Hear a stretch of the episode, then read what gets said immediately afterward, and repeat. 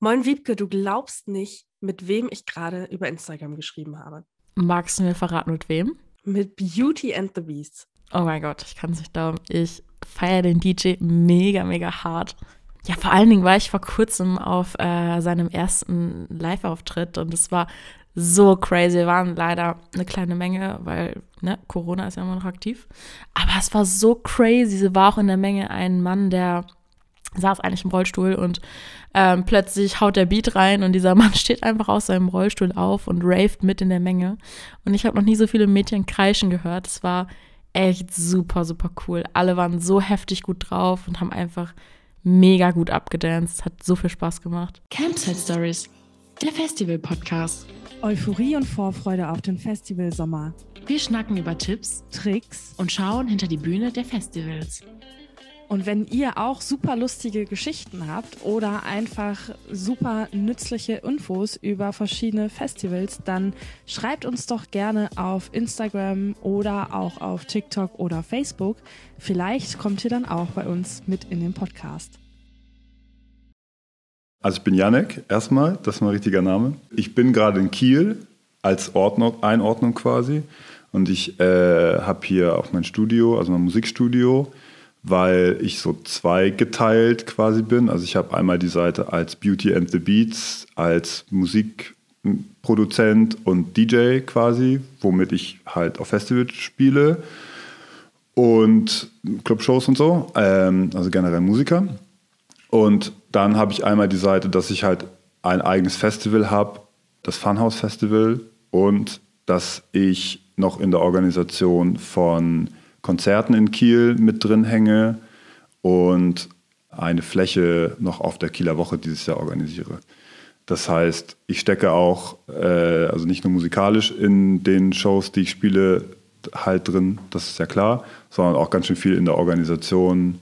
Und das ist so etwas, was ich immer gemacht habe quasi. Und ja, das sind eigentlich so meine, meine beiden Hauptthemen, die ich habe tatsächlich so. Du hast ja gerade schon Kiel erwähnt. Ähm, kommst du aus Kiel oder ähm, warum machst du so viel in Kiel?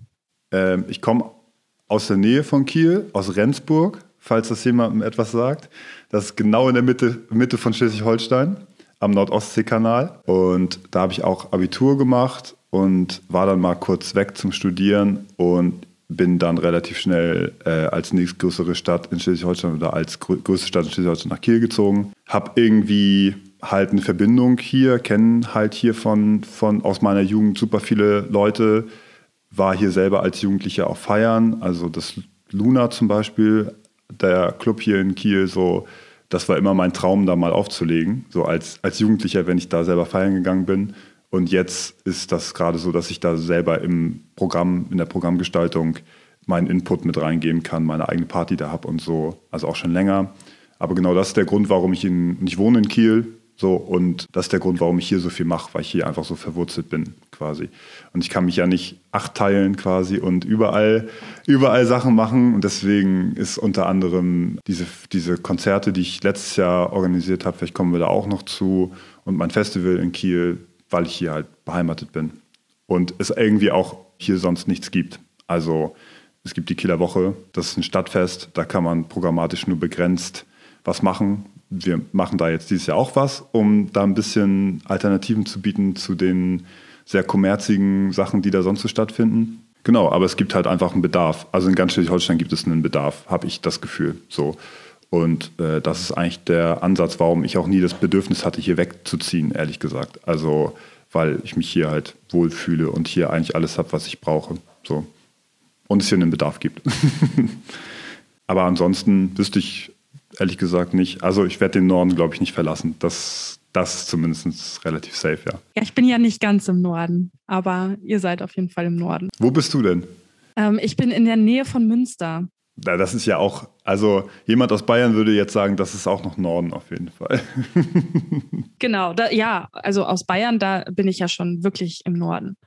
Ja, du hast ja gerade schon gesagt, ähm, dass du auch immer oben stehen wolltest und Musik machen wolltest. Wann hast du denn so angefangen? Äh, mit Auflegen. Also, oder also noch früher Musik machen als Jugendlicher äh, in einer Punkband gespielt, wie, wie, wie, ungefähr, wie ungefähr jeder. So, das war so die Hochzeit, Also als ich das erste Mal, ich glaube, das erste Festival, auf dem ich war, war tatsächlich das, äh, das Hurricane, das erste größere Festival. Da war ich so 14 oder sowas. Also eigentlich durfte ich da noch gar nicht sein, glaube ich. Weiß gar nicht, wie da die Regeln sind. Aber da, das war so die Hochzeit von, von Indie-Rock in Deutschland. Also da waren da so, so, Bands wie The Hives oder Arctic Monkeys oder so, das waren so die überkrassen Sachen. So, ähm, und dann wollte ich halt auch Musik machen. Äh, meine Background-Story ist tatsächlich, dass meine, meine Eltern auch im Nachtleben unterwegs waren, sprich eine Disco hatten und Veranstaltungen gemacht haben. Mein Vater hat auch, äh, weil man war beim Wacken Open Air involviert äh, in der Gründungszeit. Und ich bin schon als ganz kleiner Junge über, über Festivalfelder gelaufen, habe Bauzäune gezählt und war da, also ich bin so aufgewachsen tatsächlich. Das heißt, das ist nicht so weit weggefallen von dem, was ich jetzt mache, sozusagen. Irgendwie war das schon so halbwegs klar. Auch wenn meine Eltern immer gesagt haben, ich soll das nicht machen, aber das ist nochmal was anderes. Und so bin ich auch über diese ganze, über diese ganze Musikschiene und ich bin eh immer Musikfan gewesen, so bin ich zum Auflegen gekommen. Keine Ahnung, meine Anfänge waren so, dass ich mir äh, eine Platte auf dem Flohmarkt gekauft habe und mit so einem äh, handelsüblichen Plattenspieler so einfach mal gecheckt habe, was passiert eigentlich, wenn man die Hand da auf die Platte rauflegt und so vor und zurück bewegt, wie das vielleicht jeder schon mal gemacht hat, so dass dann es dann so einen Scratch-Effekt halt gibt, was man eigentlich mit einem normalen Plattenspieler nicht machen sollte, weil der dann kaputt geht. Und äh, hatte das Glück, dass mein Papa mir dann einen richtigen Plattenspieler, so einen DJ-Plattenspieler, der steht tatsächlich hier neben mir noch. Äh, das ist der, mit dem ich immer noch zu Hause übe, wenn ich das mal mache, so. Ähm, geschenkt hat und damit habe ich dann angefangen und habe dann herausgefunden, dass man so zwei Songs übereinander legen kann und die so die Beats da so gleich sind, so gerade bei so elektronischen Stücken und so. Äh, das war der Anfang, habe zu Hause rumprobiert und habe dann auf Geburtstagen aufgelegt und überall, also ich habe überall aufgelegt, wo sich die Möglichkeit geboten hat, überall, wo jemand irgendwie eine Party gemacht hat, in irgendeiner Gartenlaube oder sonst irgendwo, äh, halt während meiner Schulzeit. Und dann äh, irgendwann das erste Mal in irgendeinem Club gespielt für Getränkemarken so. Und von da aus ging das dann immer weiter ähm, so. Und äh, ja Musik machen das selber Musik machen und selber Musik rausbringen ist jetzt auch etwas was wieder dazugekommen ist tatsächlich das habe ich ganz lange nicht gemacht oder immer nur für mich gemacht und wirklich meine eigene Musik jetzt zu releasen ist erst seit 2019 wieder so richtig dazugekommen sozusagen ähm, weil ich auch einfach ganz lange so sehr genreoffen mich, also so Sets gespielt habe quasi, was ich immer cool fand. Und irgendwann habe ich gemerkt, dass das, dass das voll überhand genommen hat, weil das einfach super viele Leute machen. So, das war auf einmal dann so ein, es war eigentlich, also als ich angefangen habe aufzulegen, war das voll besonders, so dass ich so Genres durcheinander gemixt habe. Und irgendwann, als ich damit aufgehört habe, so 2018, 2019 und mich so auf elektronische Musik zurück besonnen habe und dann angefangen habe, auch selber wieder elektronische Musik zu machen oder Musik zu machen, da war das halt Standard in jedem Club, so dass, dass es einfach Genre offen war und man so Mashups und sowas äh, gespielt hat. Es hat mich dann gelangweilt und dann dachte ich mir, okay, dann äh, mache ich jetzt wieder meine eigene Mucke und bringe die raus und mache so einen Zwischenstep quasi aus äh, Sachen, die die Leute kennen, um nicht alle zu vergraulen, die irgendwie sozusagen mich aus den Jahren davor kennen und neuen und eigenen Sachen quasi. Da hast du dich ja musikalisch auf jeden Fall ziemlich weiterentwickelt in den letzten Jahren. Wie sieht es denn so persönlich aus? Also hat dich die Musik ähm, die, oder die Weiterentwicklung der Musik auch persönlich nochmal äh, anders gestimmt? Oder ähm, ja, also, also würdest du sagen, du hast eine persönliche Entwicklung dadurch auch durchgemacht? Ja, voll. Also das ist, das ist tatsächlich einer der Gründe, warum ich es auch gemacht habe. Also nicht nur, also das geht ja so Hand in Hand. Ne? Ich habe 2018, ich müsste jetzt eine genaue Zahl raussuchen, aber ich habe über 100, 100 Mal aufgelegt in dem Jahr. So. Und das ist halt schon richtig viel. Ne? Also das ist halt so, keine Ahnung, jedes Wochenende eigentlich zweimal, so Freitag, Samstag. Ähm, und ich habe eigentlich Äh, bis mir das zu den Ohren rausgekommen ist, also wortwörtlich zu den Ohren rausgekommen ist, weil ich wirklich vorm Club stand mal nach einer Show und einfach keinen Bock mehr hatte. So, es war einfach wirklich der Tiefpunkt von allem, obwohl das ja erfolgreich war. Ne? Also es war ja nicht so, als wenn ich, also so viele Shows spielt man nicht, wenn man, da, wenn die Leute das nicht gut finden oder die Clubs das auch nicht gut finden. So. Und ich habe ja auch überall gespielt, also in ganz Deutschland gespielt, was ja auch voll der Erfolg ist. Aber wenn man selber das nur noch macht, äh, und äh, so einfach nur, weil man dafür sozusagen gebucht ist und eigentlich gar nicht mehr so richtig Spaß daran hat, weil es sich einfach abgenutzt hat, dann sollte man halt darüber nachdenken, ob das so der richtige Weg ist, den man da eingeschlagen hat. So. Und das habe ich gemacht und habe das halt reflektiert und damit geht halt auch eine persönliche Entwicklung einher. Und ähm, sich nicht darauf auszuruhen, das ist etwas, was ich jetzt gerade merke. Also Musik produzieren ist schon nah an Musik auflegen dran. Man hat einen Vorteil, wenn man, wenn man DJ ist, also weiß, wie man Stücke ineinander mixt und so. Das ist aber ein ganz anderes Skillset als selber Musik produzieren. So, also Musik produzieren ist einfach etwas anderes. Und es gibt ganz viele Beispiele, wo Leute, keine Ahnung, wen könnte man da jetzt nennen? Skrillex. So, das ist so das prominenteste Beispiel für jemanden, der einen extrem krassen musikalischen Background hat, ein mega Produzent ist, aber als der berühmt wurde mit seiner Musik als Skrillex, konnte der nicht auflegen. So, der hat einfach einen Laptop auf die Bühne gestellt, hat einfach auf Play gedrückt, weil er nicht auflegen konnte. Das sind halt zwei unterschiedliche Sachen, die man da macht quasi. Ähm, ist auch für den Gast nicht so leicht zu verstehen tatsächlich. Und äh, ich musste mir das halt beibringen. Ich musste halt die Entscheidung treffen, okay, will ich jetzt eigene Musik machen? Will ich meine Musik ändern? Was will ich eigentlich für Musik machen? Das ist halt auch, die Frage habe ich mir auch wirklich gestellt so. Ähm, wenn ich jetzt eigene Musik mache, was soll das eigentlich sein? Weil vorher habe ich alles durcheinander gemischt. Das kann man nicht als Produzent machen, auf jeden Fall nicht so gut. Du kannst keinen Song machen, der jedes Genre abdeckt. So, das kann, geht nicht in drei Minuten. Ähm, und klar, also es ist voll die persönliche Entwicklung, sich da auch durchzukämpfen. Ne? Also am Anfang ist es voll frustrierend. So, du sitzt, du sitzt vor deiner Produktionssoftware so und denkst so, was mache ich hier eigentlich für einen Scheiß? Das klingt alles scheiße äh, das ist einfach nicht immer geil, sondern es ist auch Fleißarbeit und das hat mir aber nochmal voll äh, Auftrieb auch gegeben, weil das einfach das geilste Gefühl ist, wenn etwas, was man selber gemacht hat, erschaffen hat, man spielt das und die Leute rasten dazu voll aus. Das ist einfach nochmal ein komplett anderes Level zu, man spielt etwas, was man halt nur bei iTunes gekauft hat und vielleicht noch vorbereitet hat und so, ne? Also. also das ist auf jeden Fall ein komplett anderes Gefühl. Also wir merken das ja auch, gerade, wir machen zwar keine Musik so, aber ähm, auch schon so diesen Podcast irgendwie überhaupt zu starten, war schon ein krasses Gefühl. Und ähm, ich finde, das ist, ähm, kann man vielleicht ein bisschen vergleichen. Das auf jeden Fall. Also das ist, man, man erschafft halt etwas.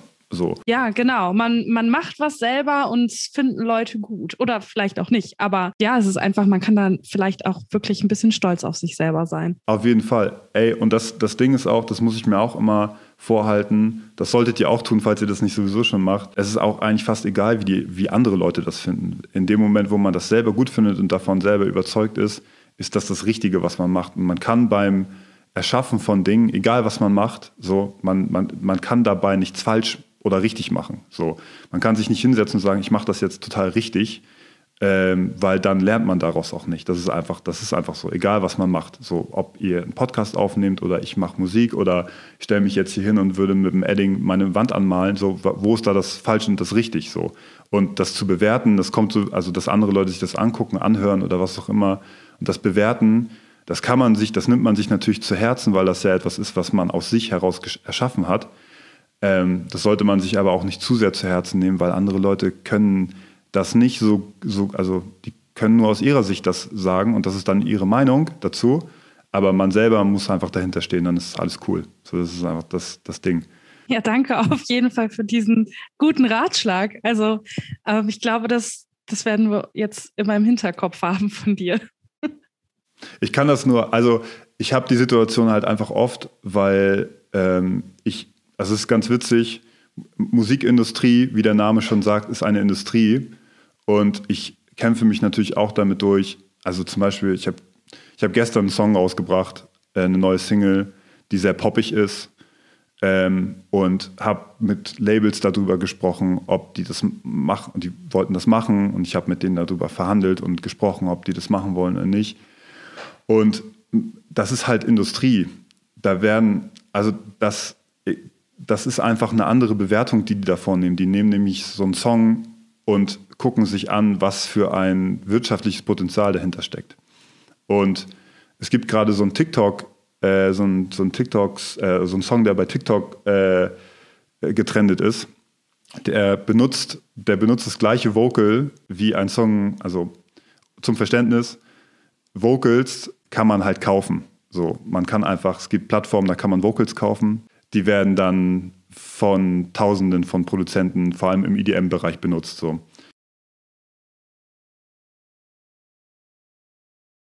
Ich habe gestern witzigerweise von einem sehr großen Label eine Absage-Mail, weil ich was anderes recherchiert habe und habe also einen Song, der ein Vocal benutzt, wo jetzt gerade ein anderer Song das gleiche Vocal benutzt, komplett, also man erkennt das genau so, wie ich das benutzt habe, ist das da auch drin. Und das ist ein komplett viraler TikTok-Hit. Das ist das gleiche Vocal und ich habe gestern eine Absagemail von einem großen Label gesehen, wo die mir erzählt haben, das Vocal wäre nicht catchy genug. So, aber es ist genau das gleiche Vocal wie das, was ich, was jetzt gerade bei TikTok trendet. Das sind so Kriterien, da muss man einfach manchmal, ja, das, man darf das nicht persönlich nehmen, sondern es ist dann einfach so die Industrie, in der man sich bewegt und eigentlich ist es egal. Solange man selber das geil findet, macht muss man das einfach machen. Also ähm, gerade das auch mit den Vocals, was du da gerade erklärt hast, das, wus also, das wusste ich auch ganz, ganz lange nicht. Und ich glaube, das wissen auch sehr, sehr viele Leute nicht, dass, das, dass man das so kaufen kann.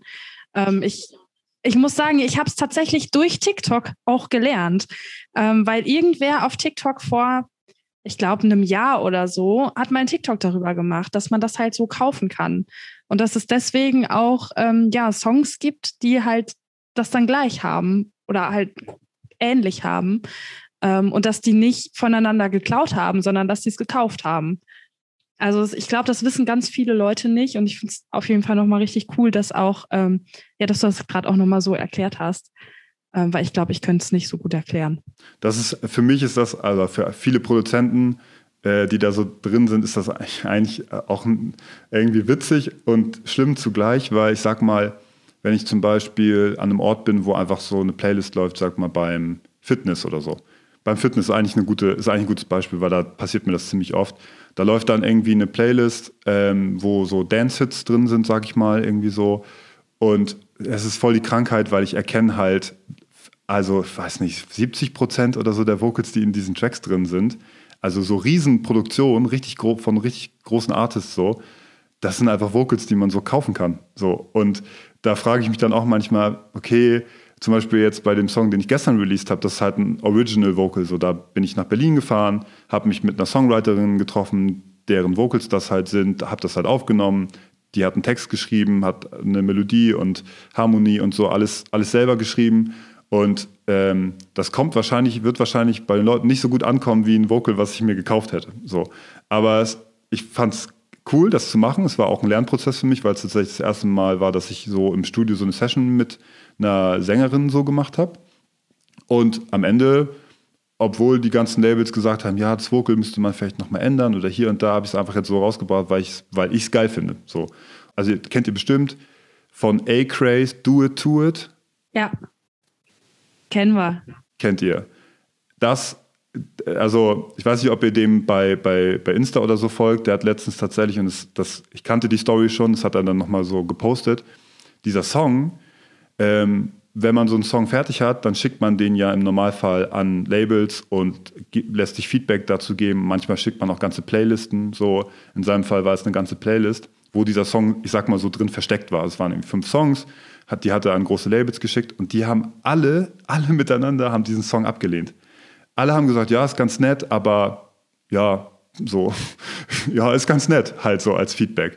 Und das ist halt jetzt einfach der meistgestreamte, ab krass Song dieses Jahr gewesen so. Und keiner hat das erkannt. Der hat es am Ende auf so einem ganz kleinen Indie-Label rausgebracht. Und die ganzen großen Labels sind im Nachhinein, als das viral gegangen ist, sind drauf aufgesprungen und haben ihre Klauen noch mit da reinge reingehauen, um sozusagen noch was davon zu haben jetzt. So.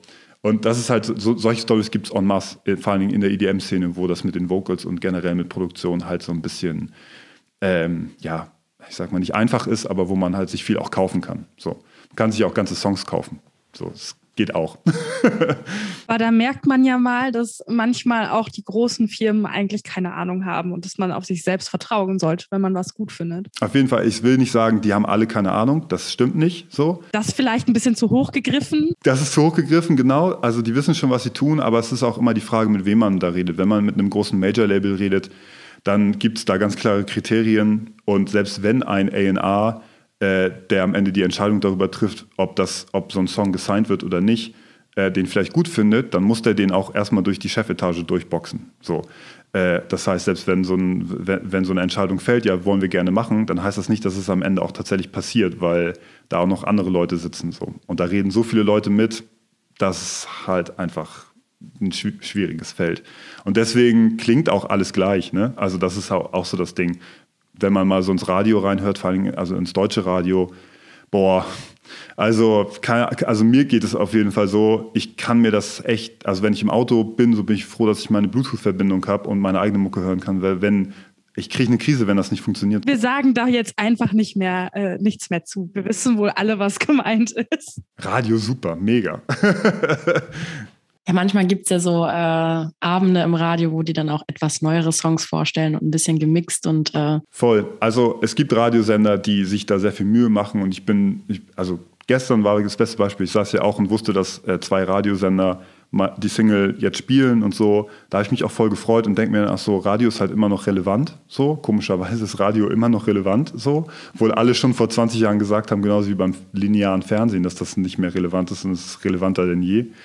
Ähm, also freue ich mich natürlich über so einen Support, aber trotzdem muss man ja, also muss man ja sagen, wenn es einem nicht gefällt und das tue ich auch. Bist du denn, ähm, bist du denn auch immer noch aufgeregt, wenn du weißt, ey, das läuft gleich im Radio? Ja, ich freue mich eher. Aufgeregt, aufgeregt nicht so sehr. Ich freue mich eher dann darüber. Ich, das Ding ist, das überrascht einen jetzt auch nicht so sehr. Also Leute, wenn irgendjemand auf TikTok oder sonst wo ein Video postet, wo ähm, er oder sie im Auto sitzt und oh mein Gott, ich höre gerade das erste Mal meinen Song im Radio, das ist zu 90 Prozent Fake, weil jeder Artist weiß, wann er ein Placement im Radio bekommt oder bekommt das halt. Es wird halt vorher. Ich wusste gestern auch, wann genau der Song läuft. Also ja. und trotzdem werde ich auf jeden Fall auch heute oder morgen Abend bei mir auf Insta das genauso posten, weil ich es nämlich abgefilmt habe und so, hey, voll krass, ich laufe im Radio. Guck mal, Mama, ich habe es geschafft, ich bin im Radio, voll heftig. Weil es einfach die, das ist halt das Krasse, ähm, so, wenn man im Radio ist, ich weiß auch nicht, was das für ein Ding ist, so. Äh, Zeitung, Radio und Fernsehen sind in Deutschland so, so eine Institution, dass egal wie viel Erfolg du auf irgendeiner anderen Plattform hast, du wirst gefühlt in so einer gewissen Altersgruppe oder ab so einer gewissen Altersgruppe erst ernst genommen, wenn du eins von den dreien am besten alle drei Sachen geschafft hast. Und das ist wirklich so, ich frage mich da manchmal so, hä Leute, irgendwie, also wenn irgendwie in unserer Lokalzeitung hier den Kieler Nachrichten über das Festival berichtet wird, so eine halbe Seite oder so, wo auch noch die Hälfte falsch äh, ist, weil es halt einfach eine Lokalzeitung ist, sind wir wieder beim gleichen. Ne? So, trotzdem kommt da so ein Artikel, äh, und ich kriege irgendwie Anrufe und Nachrichten und denke mir so, ey Leute, das Line-Up und so, das ist alles schon seit Wochen draußen so. Und jetzt seht ihr das erst. Keine Ahnung. Also irgendwie cool, äh, dann da stattzufinden, den Support zu bekommen. Man sollte das sich natürlich dann nicht auch nicht mit den verscherzen oder das ablehnen oder sowas. Aber irgendwie schon weird, dass es in Deutschland noch so ein Ding ist. So, irgendwie, naja. Bisschen verstaubt halt alles. glaube, das ist vor allen Dingen so ein regionales Ding. Also bei uns in Ostfriesland ist es auch, wenn man in der Ostfriesenzeitung ist, dann wow, dann ist man total krass, weil das jeder halt so mitbekommt aus jeder Generation. Und die etwas Älteren haben wahrscheinlich nicht wirklich Instagram. So und verfolgen das nicht so. Meine Mutter zum Beispiel, eben wenn da so ein, so ein Artikel ist, den sieht sie und schneidet sich den dann aus und so und ist dann halt voll getriggert davon. So und muss sich dann direkt auch mitteilen. Das ist dann ja auch so ein Ding so, ähm, vielleicht kriegen das auf Insta viele Leute mit, aber die teilen sich halt eben nicht so mit, weil das halt einfach so ein Geballer die ganze Zeit ist und das geht dann einfach so durch. Wenn es in der Zeitung ist und ich sag mal eine etwas ältere Gruppe, die vielleicht nicht so getriggert ist die ganze Zeit, die sieht das und teilt sich dann eher mit. So und vielleicht ist das auch das Ding, dass es dann mehr auffällt. Das ist auch eine super Frage, die wir mal an unsere Hörer weiterleiten können. Schneidet ihr noch Sachen aus der Zeitung aus und kriegt ihr solche Sachen überhaupt aus der Zeitung oder aus dem Radio mit? Oder eher ist es bei euch eher Social Media? Schreibt uns gerne auf Instagram, da kriegen wir es auf jeden Fall mit. Dann ähm, reden wir doch vielleicht jetzt auch endlich mal über dein Festival. Also wir haben ja jetzt auch schon super, super viel von dir gehört und ich glaube, wir können noch stundenlang so weiter quatschen. Wie bist du denn überhaupt auf die Idee gekommen, ein eigenes Festival zu machen? Hm, tatsächlich, weil ich so viel auf, also selber auf Festivals gespielt habe und äh, eben auch so einem, also einfach so aufgewachsen bin äh, und als kleines Kind halt schon so viel so Festivalkram mitgemacht habe bei meinen Eltern. Und es war irgendwie immer so in meinem Hinterkopf und ähm, dann halt auch einfach, also es ist eigentlich so der gleiche Aspekt, warum ich auch mit dem Auflegen angefangen habe mal, weil mir die Musik, die in den Clubs, wo ich unterwegs war, in den Dorfdiskos da rund um Rendsburg, sag ich mal, so, wo man so als Jugendlicher dann so sozialisiert wird so ein bisschen, da hat mir die Musik halt einfach nicht gefallen so. Und äh, ich wusste, es gibt auch andere Musik, zum Glück wusste ich das. Und das ist eigentlich der Ansatz auch mit dem Festival. Mir gefällt einfach nicht, was so sonst angeboten wird. Also kann man jetzt darauf warten, dass irgendjemand anderes kommt und sowas anbietet oder man macht es halt selber. Und das war immer so der Ansatz, den ich schon, also den ich schon immer hatte. Ich warte jetzt nicht darauf, bis irgendjemand äh, mich bucht, zum Beispiel in irgendeinem Club, sondern ich rufe jetzt den Clubbetreiber an und äh, sag dem, ich würde gerne deinen Laden mieten und mach einfach meine eigene Party da. Und äh, dann kann das kolossal schief gehen, weil ich dann den Laden gemietet habe und eine Miete bezahlen muss. Aber es kann auch richtig gut funktionieren. Dann behalte ich nämlich äh, abzüglich der Miete und vielleicht ein bisschen Werbekosten alles, was in der Kasse vorne hängen bleibt. So. Und das war immer schon mein Ansatz. Deswegen bin ich auch zu diesem Veranstalter-Ding gekommen, auch Shows selber zu veranstalten. Das ist der Ansatz fürs Festival. Das einfach selber zu machen, wenn man die Möglichkeit hat, ähm, auf eigene Rechnung, auf eigenes Risiko und versuchen hier was auf die Beine zu stellen, was mir gefällt. So, und wo ich weiß, dass das auch anderen Leuten gefallen könnte. Hoffe, dass es auch anderen Leuten dann auch gefällt. Ich wollte eigentlich noch fragen, wie bist du denn, also wie hast du denn dann angefangen? Also, also was ist so der erste Schritt, den man macht? Ich sag mal so, also dieses Veranstalter-Ding gelernt habe ich tatsächlich, weil ich einfach mit das Glück hatte, meine erste Party hier in Kiel in der Schaubude damals mit jemandem, mit einem Clubbetreiber da anzubandeln, der mir das Ganze erklärt hat, wie das funktioniert. Also jetzt mal so ganz grundlegend. Ne? Also was für Deals gibt es so und ähm, der mir auch immer meine Fragen beantwortet hat, wenn ich ihn gefragt habe, wie funktioniert das eigentlich, wenn eine Band in die Schaubude kommt und ein Konzert spielt? Wie werden da, also wie funktioniert das mit, der, mit dem Geld? So, wie werden da die Ticketeinnahmen verteilt? Wie funktioniert sowas, ein Konzert zu veranstalten zum Beispiel? Und das habe ich, da, hab ich da gelernt und dann einfach immer umgesetzt und habe dann 2019 ähm, das erste Mal so was Open Air gemacht, nachdem ich ähm, in Kiel so ein Sommerfest veranstaltet habe in drei Clubs, die so übereinander waren. Die gibt es leider nicht mehr oder den einen gibt es auf jeden Fall nicht mehr. Und das war schon wie so eine Art Festival. Also ich habe ganz viele Leute eingeladen, die da gespielt haben, also vor, vor allem äh, DJs. Und dann konnte man sich Ticket dafür kaufen. Es war halt so ein Indoor-Festival. Dann habe ich das 2019 nach draußen verlegt. Dann war es ein Open Air, ein kleines. Da waren 2000 Leute oder sowas. Also im Vergleich zu dem, was wir jetzt dieses Jahr vor, vorhaben, tatsächlich klein und auch nur ein Tag. Ähm, und äh, mit dem ganzen Wissen bin ich sozusagen dann so losgestiefelt und habe dann so meine ersten Erfahrungen auch gemacht, wenn es auch so um Künstler und Künstlerinnen-Booking geht. So, das habe ich nämlich vorher auch gar nicht so gemacht. Mit DJs ist das alles immer so ein bisschen einfacher. Und dann 2019 war das, oder unkomplizierter, sage ich mal, da ruft man dann vielleicht mal jemanden an oder schreibt eine WhatsApp und sagt, ja, hast Bock vorbeizukommen, spielst bei mir so. Und so mit Agenturen auch zu verhandeln und so äh, Thematiken wie Gebietsschutz zum Beispiel ähm, mit, mit Booking-Agenturen äh, so zusammenzustoßen, quasi, was da alles zu beachten gibt. Das war 2019 das erste Mal so und habe mich dann da so durchgewurstelt, quasi irgendwie in klein. Und das war der Anfang dafür. Jetzt musst du noch mal kurz erklären, was Gebietsschutz ist. Gebietsschutz ist eine Klausel in Verträgen, die äh, bedeutet, dass, wenn, ich nehme mich jetzt mal selber als Beispiel, wenn ich auf dem Deichbrand spiele, dann würde normalerweise in meinem Vertrag drin stehen, dass ich so und so viele Wochen vor und so und so viele Wochen nach dem Deichbrand im Umkreis von so und so vielen Kilometern nicht auftreten darf. Damit dass Deichbrand mit mir Tickets verkauft. Also das Festival, was mich gebucht hat, im besten Fall für viel Geld, dann äh, mit mir Tickets verkauft, weil sie meinen Namen auf dem Line-Up haben. Und bei so kleinen Acts wie mir ähm, lässt sich das noch ganz gut wegverhandeln, weil ich ja super viele Shows in Norddeutschland dann auch spiele, weil das mein Kerngebiet ist, dann würde ich ja, könnte ich eine Festivalshow im, im Jahr spielen. So, das würde für mich keinen Sinn machen. Dann würde ich eher sagen, ich spiele nicht auf dem Deichbrand als, also wie gesagt, alles ein Beispiel so. Äh, ich spiele nicht auf dem Deichbrand, dafür kann ich alle anderen Festivalshows spielen. So.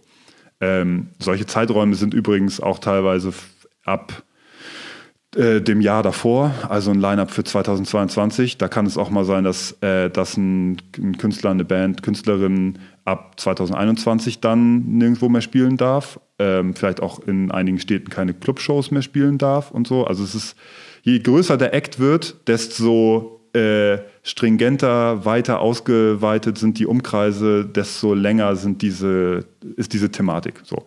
Auch, äh, auch verständlich für große Festivals, weil ich sag mal als Beispiel so, so eine Band wie Kraftklub, da macht das eben keinen Sinn, wenn die, äh, wenn die auf dem Deichbrand als Headliner angekündigt sind, dass die dann äh, noch auf dem Dockville spielen zwei Wochen vorher und dass die dann noch bei mir auf dem Festival spielen eine Woche vorher und dass sie dann noch irgendwo anders in, keine Ahnung, Lüneburg auf dem Festival spielen, weil das Festival bezahlt viel Geld dafür, dass die kommen und nehmen ein hohes Risiko in Kauf und dann möchten sie natürlich viele Tickets mit denen verkaufen. So, also eine gewisse Exklusivität dann haben oder im besten Fall eine komplette Exklusivität auf diese Band. So, wenn man jetzt in ganz großen Maßstab geht, das sieht man dann ja auch, so Bands wie die Toten Hosen, die Ärzte, Rammstein, Beatsteaks, so spielen teilweise nur ein großes Festival im Jahr in Deutschland, manchmal. So. Äh, und das liegt an dieser Thematik, weil da dann ein großer Veranstalter sagt, also zum Beispiel Rock am Ring, Rock im Park, das ist ja eine, da steht ja Live Nation hinter, so, das ist die größte, die, der größte Konzertveranstalter der Welt. So, die sagen, ja, ihr spielt halt bei uns, aber dann spielt ihr auf keinem einzigen anderen Festival dieses Jahr. So. Und dann müssen sich die Artists halt entscheiden, ob sie das machen wollen oder ob sie es nicht machen wollen. So. Und das ist zum Beispiel etwas, wo das wissen Gäste nicht. Woher auch? Also, das sind Vertrags, Vertragdetails oder Dinge, die, die würde ja nie, normal, nie ein normales Festival kommunizieren. Warum auch? So.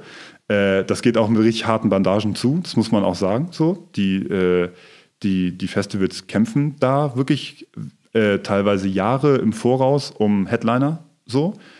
Ähm, und das ist halt etwas, was Gäste nicht wissen. Das spielt aber total, also es ist einer der größten Entscheidungsträger, wenn es um Line-up-Zusammenstellungen geht. So. Vor allem für kleinere und mittelgroße Festivals ist das eben ein Ausschlusskriterium, weil sie gar nicht an diese Acts rankommen. Wo wir äh, zu eurer Frage, die ihr eben beim Quartett schon gestellt habt, äh, sozusagen kommen, ähm, dass äh, das eigentlich schade ist, dass viele Gäste halt eben immer so eine hohe Erwartungshaltung haben, weil die großen Major-Festivals natürlich eben den Zugriff auf diese ganzen Acts haben und die mittelgroßen und kleineren Festivals eben diesen Zugriff auf diese Acts gar nicht haben. Bedeutet, selbst wenn sie das Geld in die Hand nehmen würden, um solche Acts zu holen, können sie es nicht, weil die großen Acts eben nur auf den großen Major-Festivals spielen und auf den kleineren eben nicht spielen können. So. Und das, diese Stellung, dass diese Acts überhaupt kommen, sozusagen, von allem Finanziellen abgesehen, muss man sich auch erstmal erarbeiten. So. Das ist schon ziemlich krass. Also danke, dass du das mit uns überhaupt geteilt hast, weil ich wusste das auch nicht. Also es ist schon, das ist ja schon, ähm, schon richtig heftig, weil dann hat man ja als kleines Festival eigentlich nicht so wirklich eine Chance. Ja, nee, hat man, hat man nicht. Also es ist, ist faktisch so. Außer man ist in irgendeiner Region, wo es gar nichts gibt. So, dann hat man vielleicht eine Chance. Das muss man sich auch vorher immer, also wir haben das auch für uns abgesteckt vorher, weil wir eben die direkte, also für uns ist das Dogville zum Beispiel eine direkte, also was heißt Konkurrenz? Ich sehe das nicht als Konkurrenz, aber ähm, wenn es um Künstler geht, dann kann ich Sachen, einige Sachen nicht buchen. Und in diesem Jahr ist es besonders schlimm, das muss man dazu sagen. Wir haben uns das denkbar schlechteste Jahr ausgesucht, um ein neues Festival zu starten, weil es nämlich so ist, dass ja die ganzen Festival-Lineups seit 2020 mitgenommen wurden. Das bedeutet, der Markt für Künstler und Künstlerinnen ist, gar, also ist generell schon immer nicht groß für uns als kleineres Festival. Ähm, und jetzt ist es auch noch so, dass wir ja erst im, ich konnte ja erst letztes Jahr im Oktober oder ich habe sogar relativ, also ich habe versucht, so schnell wie möglich anzufangen, aber so im Oktober die ersten Gespräche darüber zu führen. Da sind eben 80 Prozent der Slots auf anderen Festivals schon vergeben gewesen. Das heißt, wir hatten gar keine Chance auf einige Sachen. Also in dem Moment, wo die auf dem Dockville spielen, können, kommen die nicht zu uns. So. Und in dem Moment, wo Sachen auf dem Hurricane spielen, kommen die auch nicht zu uns, obwohl das ja gar nicht, also obwohl das theoretisch ja gar nicht in unserem Einzugsgebiet ist und auch, auch vom Datum total weit weg ist. So, die einzige Chance, die man da hätte, das, ich habe ich hab die Situation eins zu eins gerade so auf dem Tisch liegen, äh, eine ganz tolle Indie-Band, die ich gerne machen würde, die super wäre, die ich auch 2019 schon mal eingeladen hatte, als die noch so klein waren.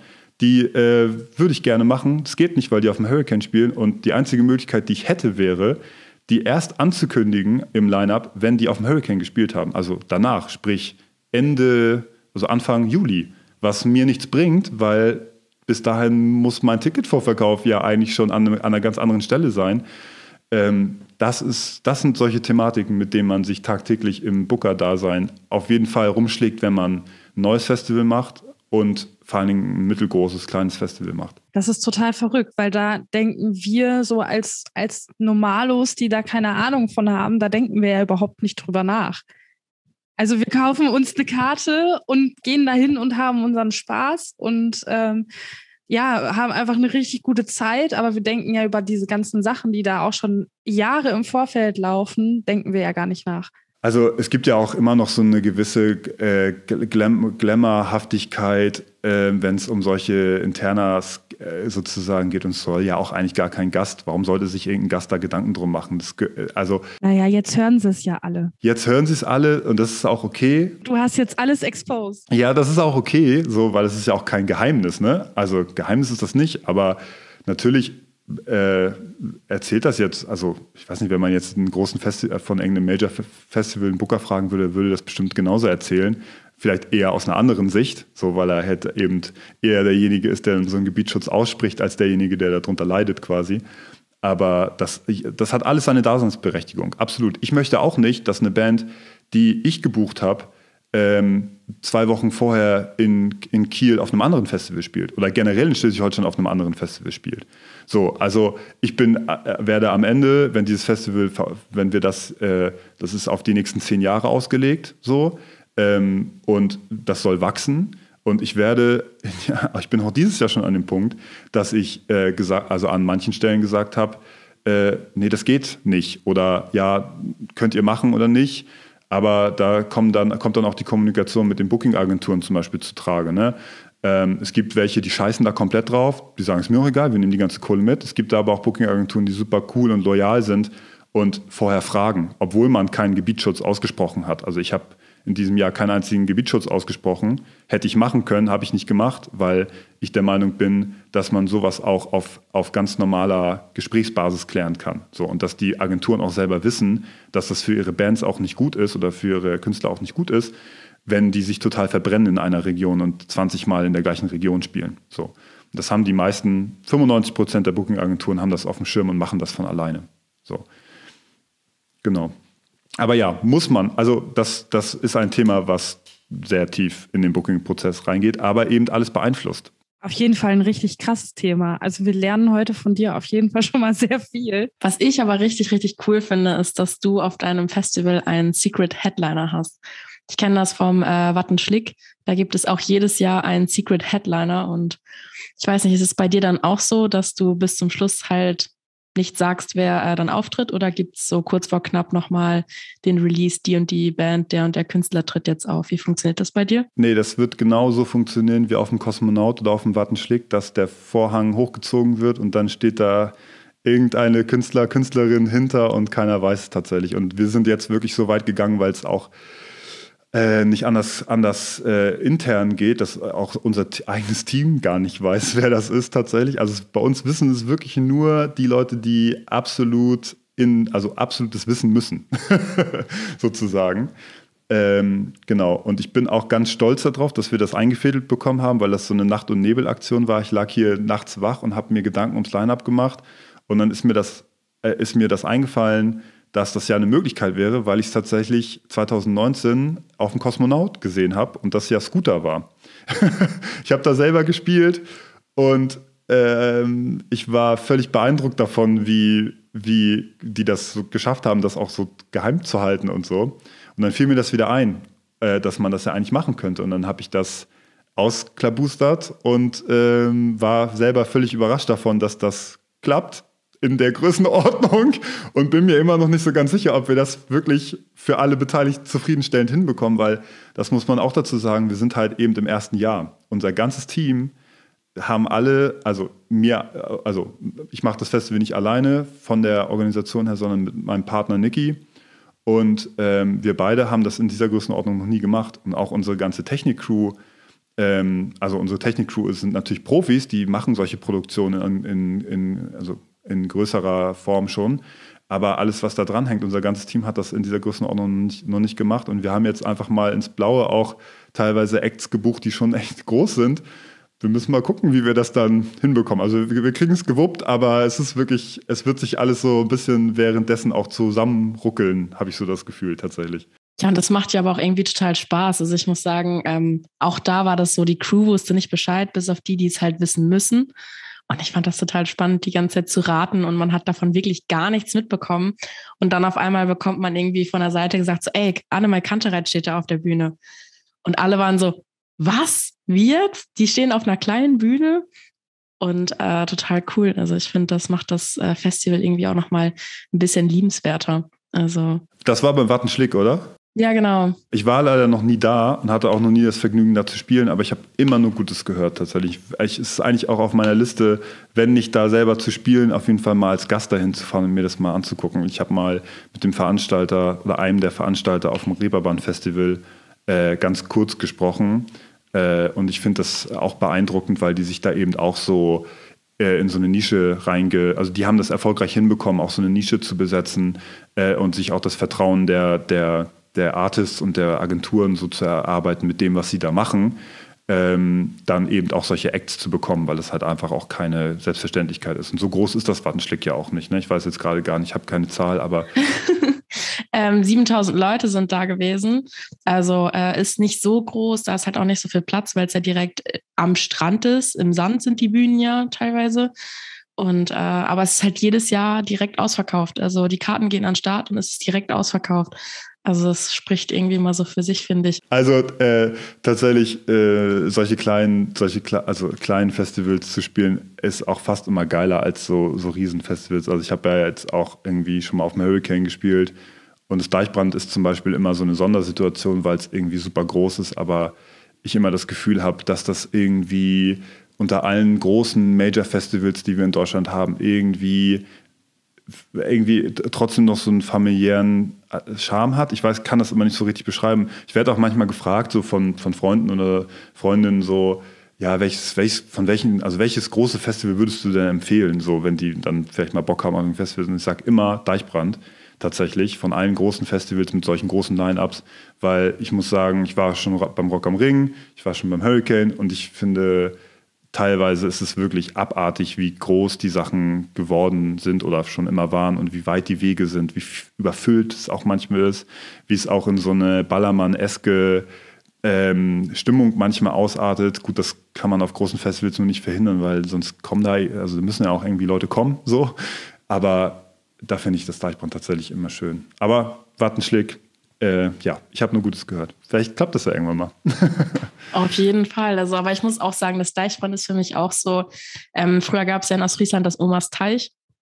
Das ist dann ja irgendwann ins Wasser gefallen, leider.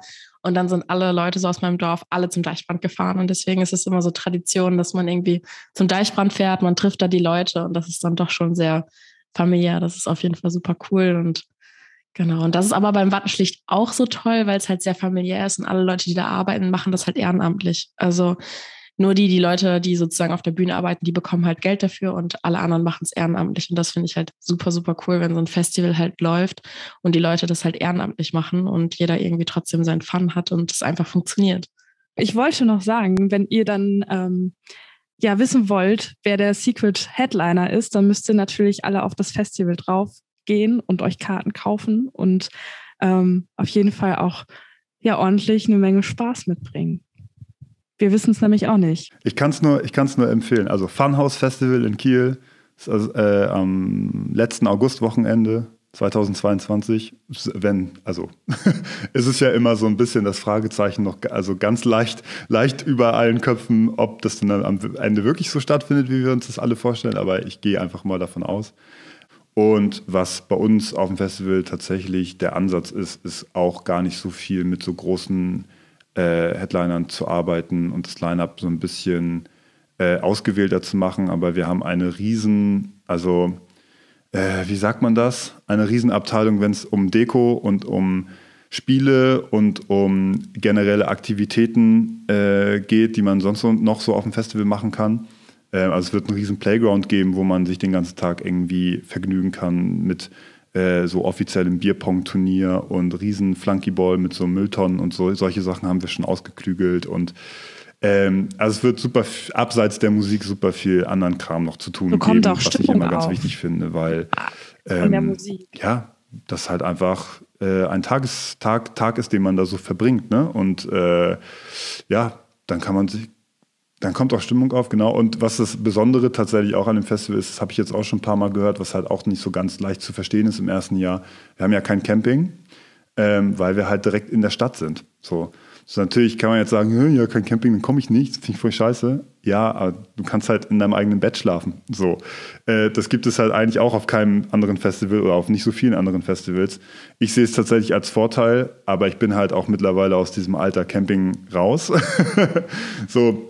Ähm, und ähm, von daher, ja, so, komm vorbei. Ich würde mich sehr freuen. Ja, also ich muss sagen, ähm, ich bin jetzt auch nicht so der krasse Camping-Typ. Ich finde im eigenen Bett schlafen äh, natürlich super. Aber ich zum Beispiel hätte ja ein Problem. Ich könnte nicht in meinem eigenen Bett schlafen, weil das ist ja schon, schon ein Stückchen von mir weg. Ist ein Stück weit weg, ne? Das stimmt, aber es gibt ja in Kiel zum Glück richtig viele Airbnbs. Äh, das ist tatsächlich so, weil, und Ferienwohnungen auch drumherum, weil wir halt eine Tourismusstadt sind, so. Und zur Kieler Woche, sag ich mal, kann man auch nicht campen. Und da kommen drei Millionen Besucher. Das heißt, die Infrastruktur, um viele Leute hier unterzubringen, gibt es auf jeden Fall. Äh, wir haben uns das auch vorher angeguckt, äh, also wie da so die Auswahl ist, sozusagen. Und es gibt wirklich mehr als genug Ferienwohnungen und wo, äh, Airbnbs, die man sich mieten kann. Und die sind auch nicht so wie bei der Kieler Woche völlig überteuert, sondern an dem Wochenende, weil wir ja neu sind, noch zu ganz normalen Preisen zu haben. Deswegen ähm, ja, wie gesagt, es ist ein, äh, man kann es als Vorteil auslegen, man kann es auch, wenn man da keinen Bock drauf hat, als Nachteil auslegen. Aber das kann man bei allem. So, wie gesagt, ich habe auch keinen Bock auf einem, auf einem, ich habe auch keinen Bock auf einem vollgesifften Campingplatz abzuhängen. ja, es gibt immer positive und negative Seiten. Man kommt irgendwo unter. Wir haben uns auch tatsächlich, es war mal eine Idee, äh, so, eine, so eine, wie sagt man das, so eine Wohnungsbörse zu installieren quasi, wo Leute dann vielleicht noch Zimmer untervermieten können oder sowas. Das haben wir jetzt für dieses Jahr erstmal nach hinten gepackt. Wir haben auch einen Hotelpartner, wo wir unsere ganzen Artists unterbringen und hatten eigentlich auch angedacht, ob man so, so Packages macht, wo man direkt ein Hotelzimmer mitbuchen kann quasi. Äh, das haben wir jetzt auch erstmal nach hinten angestellt, weil es für uns technisch nicht so einfach umzusetzen ist, so ein Buchungssystem miteinander zu integrieren. Aber es sind noch alles so Schritte, die wir so auf dem Zettel haben für die nächsten, Jahren, äh, nächsten Jahre, sage ich mal, weil das Festival halt eben jetzt erst im ersten Jahr ist. Auch alles mit relativ heißer Nadel und schnell gestrickt wurde, weil eben diese ganze Corona-Situation es nicht anders zulässt. So, also wir sind aus unserer aus unserer Konzertfläche letztes Jahr, wo wir so Einzelkonzerte gemacht haben, pandemiegerecht rausgegangen, haben, dieses, haben das abgeschlossen und sind direkt in die Planung fürs Festival gegangen. Früher ging es halt nicht. Wie gesagt, wir sind halt im ersten Jahr so. Und es wird sich, wird sich so über die Jahre jetzt noch ent, entwickeln. Da bin ich mir ziemlich sicher. Ich finde es aber auch allgemein cool, weil Kiel ist ja eine schöne Stadt. Also ich war da einmal auf einem Kraftclub-Konzert und haben uns so ein bisschen die Stadt angeguckt. Das ist schon echt cool und äh, das ist dann ja schon irgendwie mal so ein Urlaubswochenende. Also wenn man sonst auf ein Festival geht, ist man ja irgendwie total assi und so. Aber ähm, dann einfach mal eine Ferienwohnung zu buchen und es einfach mal so schön zu haben und nicht ganz so assi zu sein, ist ja irgendwie auch mal cool. Es gibt ja auch die, die immer total geschminkt und überall Glitzer und top gestylt. Da hätte man die Möglichkeit.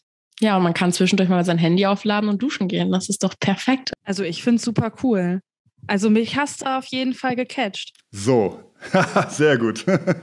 also ich habe ja jetzt, oder wir beide haben ja jetzt auch ähm, wirklich gemerkt, wie sehr du da auch selber krass involviert bist, so auch was die Planung und so alles angeht. Aber du spielst ja auch selber auf dem Festival. Wie lässt sich das so unter einen Hut bringen? Weil ich glaube, das ist schon irgendwie stressig. Das, ja, das ist voll stressig. Das, wir haben auch schon gesagt, dass es eigentlich voll schade ist, weil wir eben im Booking vor allen Dingen auf unseren eigenen Geschmack äh, gehört haben und vor allem auch Sachen gebucht haben, die wir selber. Also ich würde niemals etwas buchen, das kann ich mal so ganz klar sagen, ich würde nie etwas buchen, was ich selber nicht gut finde. So, ich würde nie etwas buchen, ähm, was, ich, was ich nur der, dem finanziellen Aspekt wegen buchen würde. So, also Acts, die, wo ich weiß, die machen vielleicht die Hütte voll, die finde ich aber einfach aus verschiedenen Gründen blöd, würde ich niemals buchen. So ist einfach so das Ding. Und da entsteht natürlich so ein bisschen eine Zwickmühle, weil ich habe jetzt ein Festival, wo ich äh, eigentlich nur Acts habe, die ich sehr, sehr gut finde persönlich. Ich würde mir die also eigentlich am liebsten alle auch angucken. Und ich weiß schon, das ist Niki und mir absolut bewusst, dass wir wahrscheinlich nicht bei einem einzigen Act dazu kommen werden, weil wir in der Organisation komplett untergehen werden. So. Ich hoffe, dass das nicht so passieren wird. Ich hoffe, dass wir das als gut aufgefangen bekommen mit unseren ganzen Teamleitern, die wir auch haben. Also wir haben wirklich sehr, sehr gutes Team. Ähm, aber trotzdem wird natürlich viel bei uns einfach landen. Und äh, ja, ich spiele am Samstagabend den Headliner-Slot äh, auf der Hauptbühne. Und da steckt auch viel, also meine Shows sind ja auch für mich sehr anstrengend tatsächlich. Also ich bin da ja sehr körperlich äh, involviert, sage ich mal und äh, bin schon auch immer sehr platt nach so einer, nach so einer Show. Ähm, und da passiert halt auch einfach viel. Wir haben halt immer viel Pyro und Flammenwerfer und keiner, also so, Gesch so Geschichten, wo man auch einfach ein bisschen vorsichtig sein muss. Also wenn ich da so ein, ich weiß nicht, ob ihr das mal gesehen habt, so ich habe ja bei meinen Shows auf so Festivals dann öfters auch mal so einen Flammenwerfer direkt in der Hand so und baller damit rum. Äh, das ist auch nicht so ohne, da muss man schon auch ein bisschen aufpassen und konzentriert sein. Ähm, und ich will natürlich auch vernünftig auflegen. So, das kommt ja noch auch mit dazu. Äh, ich muss mich also sehr gut in den Wochen vorher vorbereiten. Also mein Set quasi wird, wird auf jeden Fall, bevor der Aufbau losgeht, fertig sein, damit ich da gar nicht in die Bredouille komme, irgendwie irgendwas zu verdaddeln, sag ich mal. Und ich hoffe auch, dass ich bis dahin dann wieder so im Flow bin. Ähm, das ist tatsächlich so, wenn man viele Shows hintereinander spielt, so ähm, und so voll im, im Drive drin ist, so dann ist das einfach so ein Automatismus, den man hat. Dann ist das, ich glaube, das kann jeder Künstler bestätigen. So, dann ist man einfach da so drin und dann äh, rattert man das so, so, ich will jetzt nicht sagen lieblos runter, aber dann ist es einfach leichter. So, wenn ich jetzt meine erste Clubshow bald wieder spiele, dann ist das wieder total, dann ist es ein bisschen schwieriger, auf jeden Fall erstmal wieder reinzukommen. Aber ja, es ist voll die Herausforderung. Also äh, war es immer äh, und ist es immer äh, bei, bei allem, aber es spielt dann die Größenordnung fast keine Rolle mehr. Wenn ich eine Clubshow selber veranstalte und da mich um Dinge organisatorisch kümmern muss, dann ist das, wird das, ist das vom Mindset genauso anstrengend wie bei so einem großen Festival. Das ist, ähm, das ist einfach fast das Gleiche. Weil irgendwann ist, also mehr als Overload geht eigentlich nicht, sage ich mal. Irgendwann ist man einfach überladen und ob das dann eine kleine Show ist oder eine große Show ist, spielt fast keine Rolle. Würdest du dich selbst als kleines Organisationstalent so beschreiben? Weil da gehört ja schon sehr viel auch Selbstorganisation so dazu. Ähm, manchmal ja, manchmal nein. Ich habe so meine Phasen auf jeden Fall. Manchmal bin ich sehr gut organisiert, manchmal eher nicht so. Ähm, aber wenn es um, um, so, um so Organisation von Shows, Festival und so geht, dann bin ich tatsächlich sehr akribisch. Das muss man auch sein. Ähm, das ist auch etwas, was, was mich, was manchmal dazu führt, dass ich mit Leuten auch aneinander rassel, tatsächlich, ähm, weil manche Leute das halt eben nicht so machen äh, und einen anderen Workflow haben. Und ich bin auch jemand, der ganz klar seine Meinung zu, zu Dingen sagt und auch, äh, auch äh, im, in gewissen Momenten ähm, einfach nur noch das Ziel vor Augen hat und nicht mehr, also ähm, ich, wenn man mich, glaube ich, der, im, im, Aufbau bei so, einem, beim, bei so einer Veranstaltung sehen würde, wie ich da über so ein Feld laufe, was für einen Ton ich auch äh, habe, da man verliert manchmal sozusagen den Kopf dafür, jegliche Anstandsfloskeln noch zu wahren, sondern dann geht es einfach darum, dass die Sachen passieren und funktionieren. Und im Notfall ähm, das war letztes Jahr zum Beispiel so, im Notfall äh, schließe ich einen Sanitärcontainer auch selber an. So, wenn das, wenn es niemand anders macht oder die es nicht hinbekommen, dann äh, nehme ich mir das, das scheiße Rohr selber in die Hand und ziehe mir Handschuhe an und mache den Gullideckel selber auf. So, ähm, das gehört halt einfach dazu. Und das ist aber eben diese Akribie, die dann dahinter steckt. So, ich mache das so lange, bis das funktioniert. Ja, schon alleine auch sowas auf die Beine zu stellen, alleine wäre schon ähm, auch krass, wenn man da nicht noch einen Partner hätte. Und also bis jetzt finde ich, aber hast du dich heute schon mal ganz gut geschlagen. Danke. Also ich sage immer, ich sage immer, so wie ich auf der, auf der Bühne bin, so, das ist, das ist, das ist halt, das kommt daher, das ist halt nicht gespielt oder so, das ist halt keine Rolle, sondern das ist halt, weil ich das, was ich da mache auf der Bühne und die Musik, die ich da spiele, selber so fühle. Das ist, also ich verhalte mich auf der Bühne so, wie ich mich als Gast auch verhalten würde, wenn ich vor der Bühne stehen würde. So. Also ich bin eigentlich, ich glaube, das ist auch ein, ein Part, den, der, der voll dazu geführt hat, dass ich mir so auch so eine, ähm, also auch so eine Reputation erarbeitet habe und überhaupt auch, ich meine, ich habe Festivals gespielt, ohne auch nur einen einzigen einen Song selber zu releasen, so. Was normalerweise gar nicht geht. Das, das geht nicht. Ich habe einfach nur ich wurde auf Festivals gebucht, weil ich so eine Stimmung gemacht habe im Club quasi so. Und ich bin halt eigentlich, auch wenn ich derjenige bin, der die, die, Musik macht und den Ton angibt, also das bestimmt, was im Club oder auf dem Festival läuft, musikalisch quasi, bin ich trotzdem eigentlich, während ich hinter dem DJ-Pult stehe, auch mit auf der Tanzfläche. So. Und ich glaube, das ist halt etwas, ähm, und so bin ich aber auch, wenn es um Organisationen geht und mir also so emotional wie ich da bin und so energetisch wie ich da bin, bin ich auch bei Organisationen. Und das ist manchmal nicht gut. manchmal ist es besser, diplomatischer zu sein als das. Ja, aber da schließt sich ja jetzt gerade schon wieder unser Kreis und wir gehen wieder an den Anfang von unserem Gespräch, ähm, wo du gesagt hast, ähm, ja, dass man einfach das selber feiern muss, was man macht. Und solange man das selber feiert, dann ist es auch gut. Das ist eben das Ding. So in dem Moment, wo ich gemerkt habe, das ist nicht mehr so, mich langweilt das, habe ich es geändert. So. Das können die Leute gut finden oder scheiße finden. Es gibt bis heute Leute, die mir das übel nehmen, dass ich nicht mehr Robbie Williams Angels als letzten Song spiele. Aber warum mache ich das nicht mehr? Weil ich den Song nicht mehr hören kann. So, weil ich den, ja, weil ich den 2018 auf jeder Show als letzten Song gespielt habe. Und mir ist irgendwann so aus, aus also es war geil. Das war das erste Mal geil, es war das zweite Mal geil und die nächsten 50 Mal danach war es auch noch geil, den Fader runterzureißen und alle brüllen den Song mit. So, voll, das, voll geil, aber irgendwann ist es halt so, ey, ich kann es nicht mehr hören, ich habe da auch keinen Bock mehr drauf. So. Ähm, und ähm, ich kann mir das, ich kann es nur erahnen, wie das für manche Bands ist, die seit 30 Jahren mit den gleichen Songs touren ähm, also wie zum Halse raushängen muss das manchmal den Bands so. Äh, und die können nicht einfach sagen, ja, wir spielen unseren größten Hit nicht mehr. Also es machen manche Bands, ne? So, das, das ist halt, das ist halt so das Ding. Aber man muss es halt einfach ähm, fühlen, sonst bringt das alles nichts. So. Und das nehme ich manchmal auch Acts übel, die ich mir angucke, wo ich denke, ey, ganz ehrlich, wenn ihr da keinen Bock drauf habt, dann macht es doch einfach nicht. Macht es doch nicht, weil ihr in finanzieller Not seid oder, oder sonst irgendwie, also keine Ahnung, warum macht ihr das? Warum steht ihr da überhaupt auf der Bühne, wenn ihr keinen Bock habt? Äh, bei Bands kommt das nicht so oft vor, bei DJ-Sets kommt es irgendwie äh, gefühlt schon echt oft vor. Also, wo ich mir denke, wie gelangweilt kann man eigentlich sein? So, mach doch mal was. So, muss ja nicht so ein, muss ja nicht so, so ein, so ein Idiot sein wie ich, so der so völlig out of order ist, aber mach doch mal was, wink den Leuten doch mal oder interagier mit denen. So, guck doch nicht einfach die ganze Zeit nur auf, dein, auf deine Füße. So. Ja, auch so die Gefühle.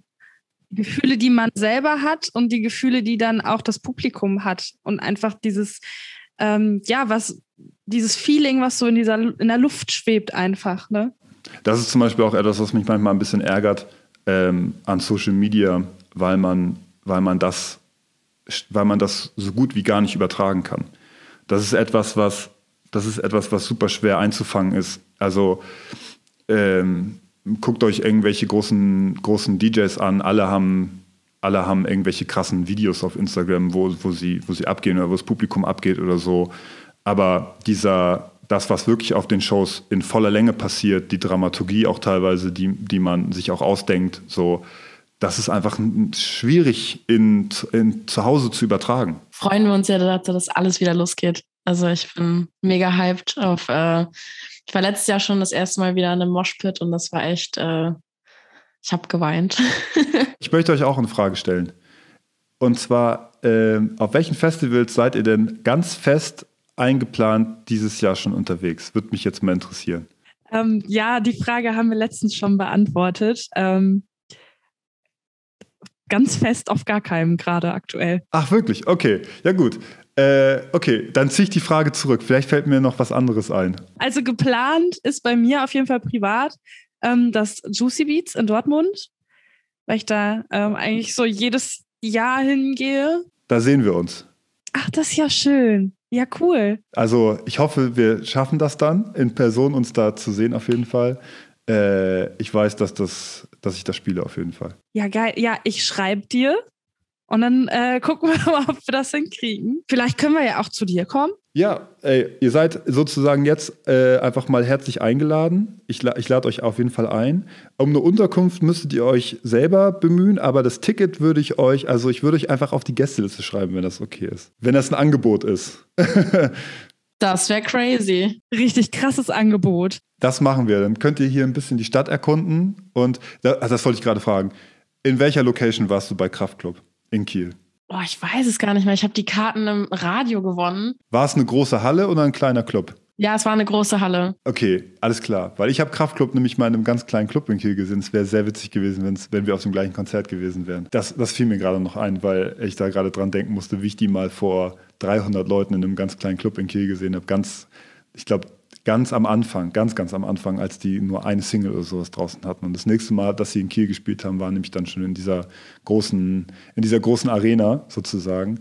Und in Kiel finden ja generell auch nicht so viele Konzerte von großen Bands statt. So. Ähm, deswegen, es wäre witzig gewesen, wenn du ganz am Anfang da in dieser, bei dieser kleinen Clubshow auch gewesen wärst. ich muss sagen, ich war noch nie in Kiel. Ich freue mich schon drauf. Ja, guck mal. Also ich äh, bin ja auch immer äh, Wettergott, wenn ich auf Festivals spiele. Bei mir ist immer Sonnenschein, wenn ich spiele. Ich hatte das wirklich in meiner Erinnerung noch nie, dass es krass geregnet hat oder so. Ähm, das heißt, bei dem Festival ist gutes Wetter, auf jeden Fall. Sprich, Strand ist auch ein Thema und ihr könnt hier mal an der Kiellinie lang spazieren, äh, am Wasser quasi, hier an der Wasserfront. Das ist auch ganz schön. Also ich kann es nur empfehlen. ja, sehr geil. Ja, also wir sind ja dann auf jeden Fall dabei und dann gucken wir uns das alles Sehr mal schön. an. Also richtig cool. Und dann ähm, hoffe ich, dass wir das auch schaffen, uns in Dortmund zu sehen. Das wäre natürlich auch richtig cool. Ja, das ist ja ein bisschen davor, genau. genau. Und auf dem Deichbrand spiele ich ja auch. Also wenn es da hinschafft oder äh, einen von euch es da hinschafft, dann da spiele ich ja auf der Hauptbühne tatsächlich das ist, ich habe auch ein bisschen Angst, muss ich sagen, ehrlich gesagt. Wir stehen in der ersten Reihe und feuern dich an. Ja, bitte, wirklich. Also ich bin mir ziemlich sicher, dass da viele Leute kommen werden. Äh, aber ich habe wirklich vor der Größe da schon Respekt auf jeden, auf jeden Fall. Also ich habe dich schon mal auf dem Deichbrand gesehen, ich glaube ein oder zweimal. Da beim Riesenrad bei diesem, äh, ich glaube von Red Bull die Bühne ist das. Und da ist ja schon eine Menschenmenge. Also es ist ja schon Wahnsinn, was da an Menschen standen. Ja, das waren schon viele Leute. Die Background-Story ist tatsächlich, dass, äh, das muss man dem Deichbrand auch zugute halten, dass, äh, das finde ich auch total sympathisch, dass die, ähm, de, also dass die einfach so ein paar ähm, Acts haben, die da jedes Jahr spielen. Ähm, äh, ich sag mal sowas wie, ich glaube, Le Fly. Le Fly? Ich glaube, Le Fly, die eröffnen ja immer am Freitag die, eine der beiden Hauptbühnen. Das ist jedes Jahr so Tradition. Und genauso ist das quasi Tradition, dass ich mit den Drunken Masters zusammen auf dieser Red Bull Bühne spiele, jetzt mittlerweile. Ich glaube, das erste Mal war 2017.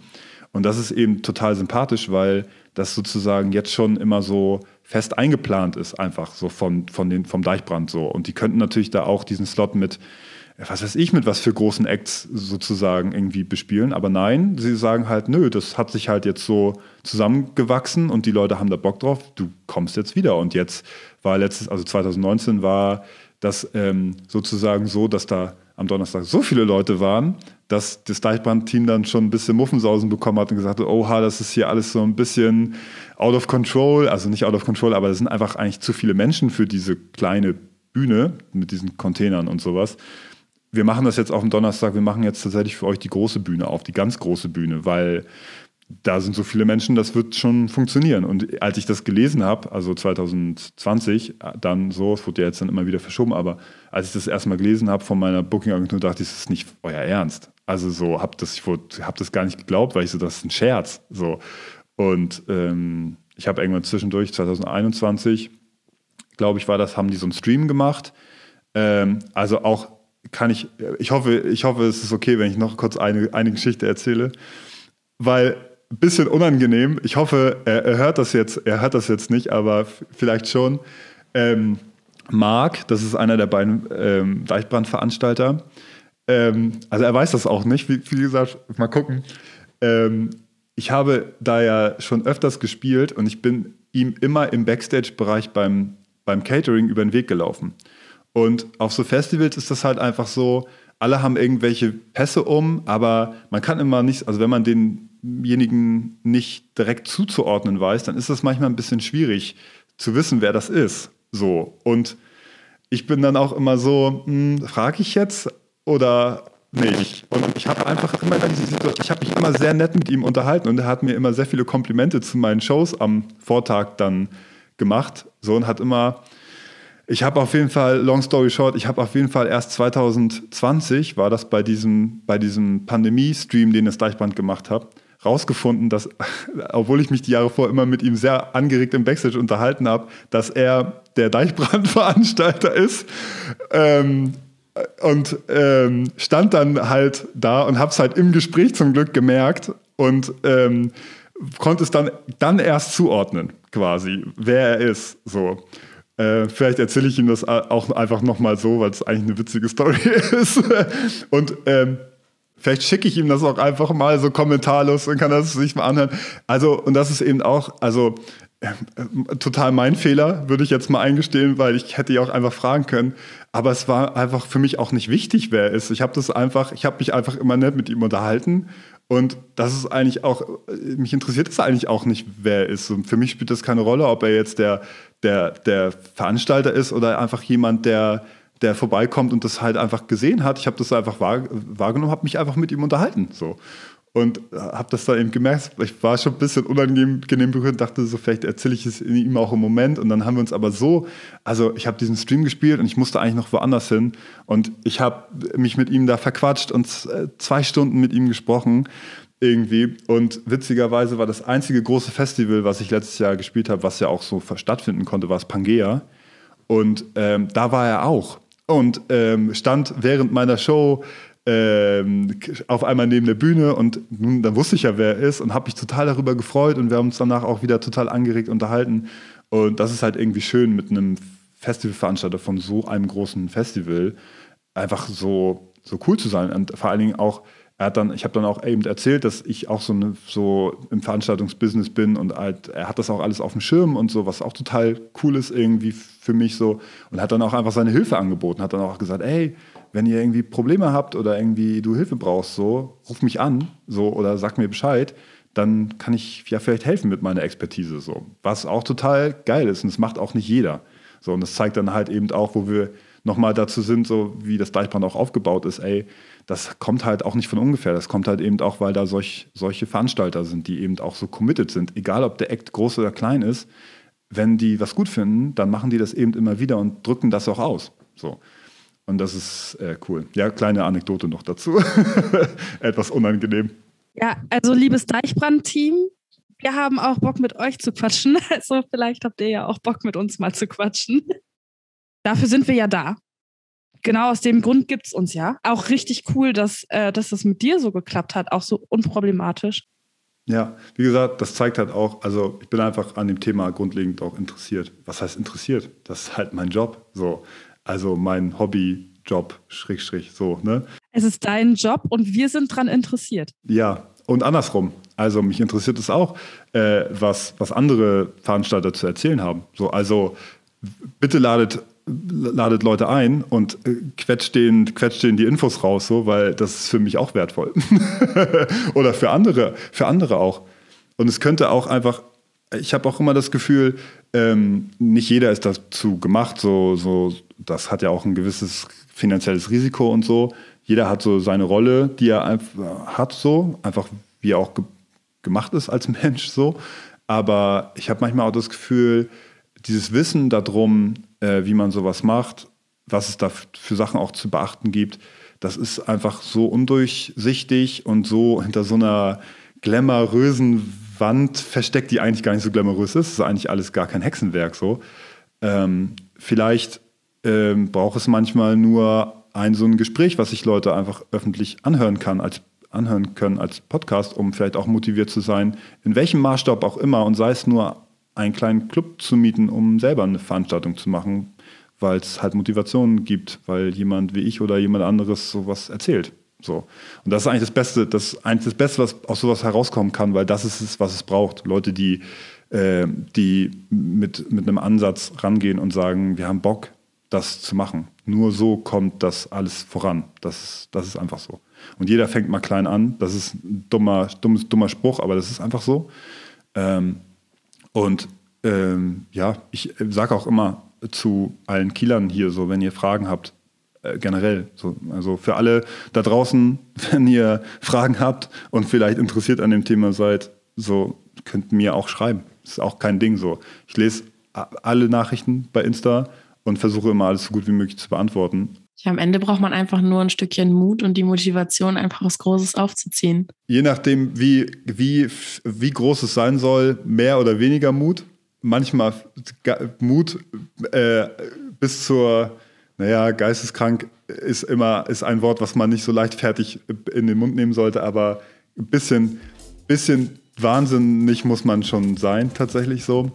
Äh, aber ja, Mut gehört auf jeden Fall dazu. ja. Also ich freue mich jetzt mega aufs Funhouse Festival und werde demnächst auf jeden Fall ein Konzert besuchen. Und wie sieht es mit dir aus, Femke? Ich bin dabei. Schreib mir einfach und ich komme sofort. Wenn auch ihr ähm, eins seiner Konzerte besuchen wollt, dann könnt ihr gerne mal bei ihm auf Instagram vorbeischauen.